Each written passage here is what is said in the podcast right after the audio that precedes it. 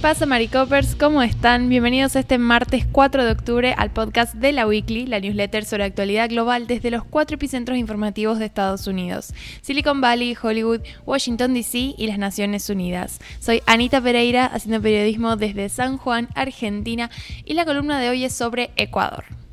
Durante el fin de semana tuvieron lugar en las calles de Ecuador, de su capital Quito, pero también de otras localidades del país, distintas marchas y manifestaciones protagonizadas por los colectivos y grupos feministas, porque, bueno, todo esto empezó a raíz del femicidio de una abogada en Quito hace tres semanas, el 11 de septiembre. Ahora les voy a contar un poco mejor del caso, pero lo que importa es que este caso ha conmovido profundamente a la sociedad ecuatoriana y de hecho, bueno, el mismo presidente ha tomado cartas en el asunto y ha motivado diferentes acciones para prevenir estos eventos. Pero bueno, es un tema profundamente instalado, digamos, en la agenda pública del cual se está hablando mucho y con razón, porque bueno, ahora que los cuente mejor vamos a, a poder entender por qué ha cobrado tanta relevancia.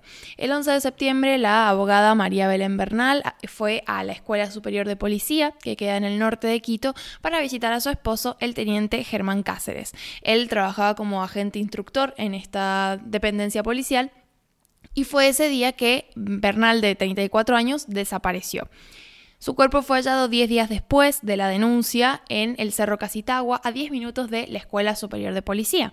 Y su esposo, quien es el principal sospechoso del crimen, fue declarado prófugo luego de darle una primera versión a la fiscalía en los primeros días de la desaparición y actualmente las autoridades ecuatorianas están ofreciendo una recompensa de 20 mil dólares para quien brinde información que les permita capturarlo.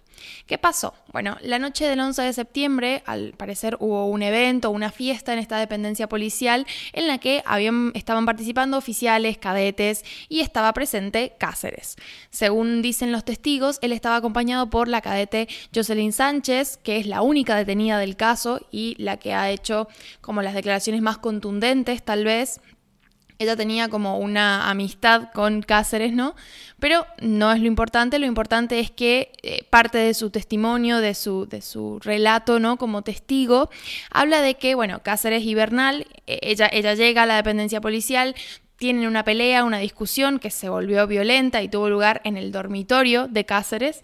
Y según esta cadete, según la cadete Sánchez, se escuchaba como Cáceres golpeó por al menos 20 minutos a María Belén Bernal y ella gritaba por ayuda, incluso llegó a decir que eh, la iba a matar o una cosa así uno de los cadetes que estaban presenciando, que de hecho al menos 20 miembros de la policía que estaban en esta fiesta, en esta reunión, habrían escuchado los golpes y pedidos de auxilio de Bernal sin intervenir, pero uno de los cadetes que sí alertó a los superiores sobre la pelea, bueno, recibió una respuesta algo así como que no se metiera en cosas de marido y mujer con Cáceres prófugo y con esta dependencia policial, con tantos testigos de la situación y que no hicieron nada para detenerlo, siendo que precisamente se trataba de una dependencia policial, bueno, evidentemente está muy comprometido, ¿no?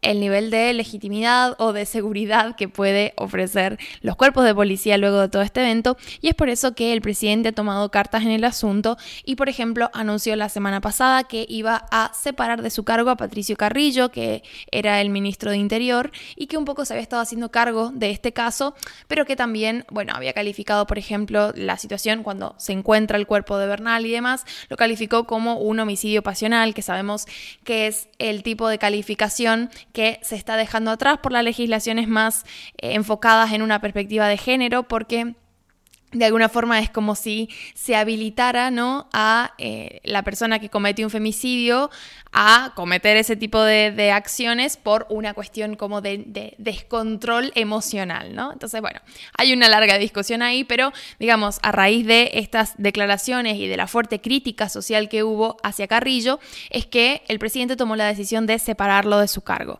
Pero no fue lo único que hizo, dijo que le dio al comandante general de la policía, Fausto Salinas, el plazo de una semana para presentar resultados concretos del caso, principalmente relacionados con la localización del principal sospechoso del crimen que, como les decía, sigue prófugo.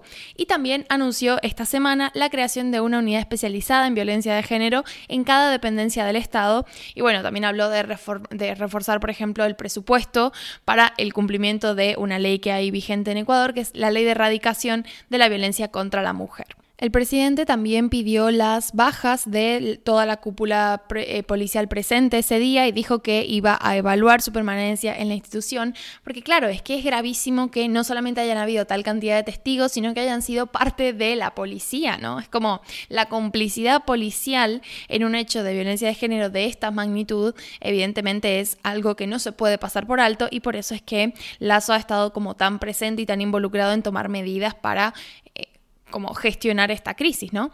Y mientras tanto tenemos como el reflejo en la sociedad y es el hecho de que a través de un comunicado 29 organizaciones feministas de Ecuador se han declarado en movilización permanente hasta esclarecer la verdad sobre el femicidio.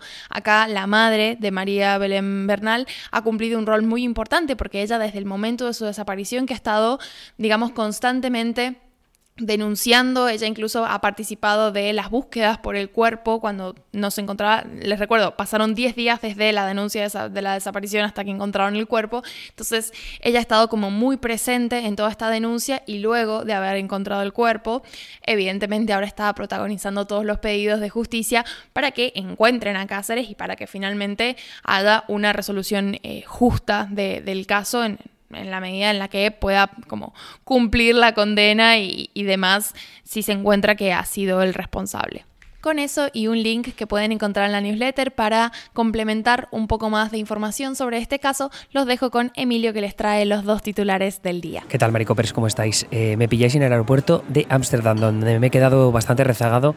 He perdido un vuelo de conexión a Praga, que no sé si lo habéis escuchado en podcast previos que hemos dicho o en el stream, pero tengo una conferencia este próximo jueves que, por cierto, retransmitiremos en mi canal.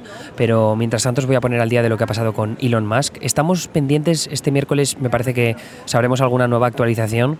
Entonces, de momento he entrado en Bloomberg, New York Times y no hay ninguna nueva, así que por ahora os cuento lo que sabemos hasta el momento. Elon Musk habría vuelto a ofrecer comprar Twitter por 44.000 millones de dólares, la misma cifra que propuso el pasado abril y por la que está a punto de entrar en juicio con la plataforma porque el empresario se había negado a respetar el acuerdo inicial. ¿Posibilidades de esto de que esto sea un nuevo espejismo? Pues cero no son, eso por supuesto. Más está enfrascado en una disputa legal con Twitter desde que el pasado junio se negara a proceder con el acuerdo de compra que había pactado con la compañía. Twitter después demandó a Musk por negarse a cumplir los términos del acuerdo y el juicio que tiene previsto resolver la disputa está programado para dentro de dos semanas.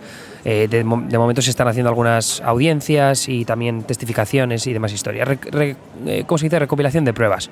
Musk alega que hay motivos de sobra para abandonar el acuerdo inicial, el de abril, y ha ofrecido justificaciones que van desde el número de bots que pueblan la plataforma hasta las revelaciones de un informante de Twitter que reveló carencias de seguridad alarmantes dentro de la compañía.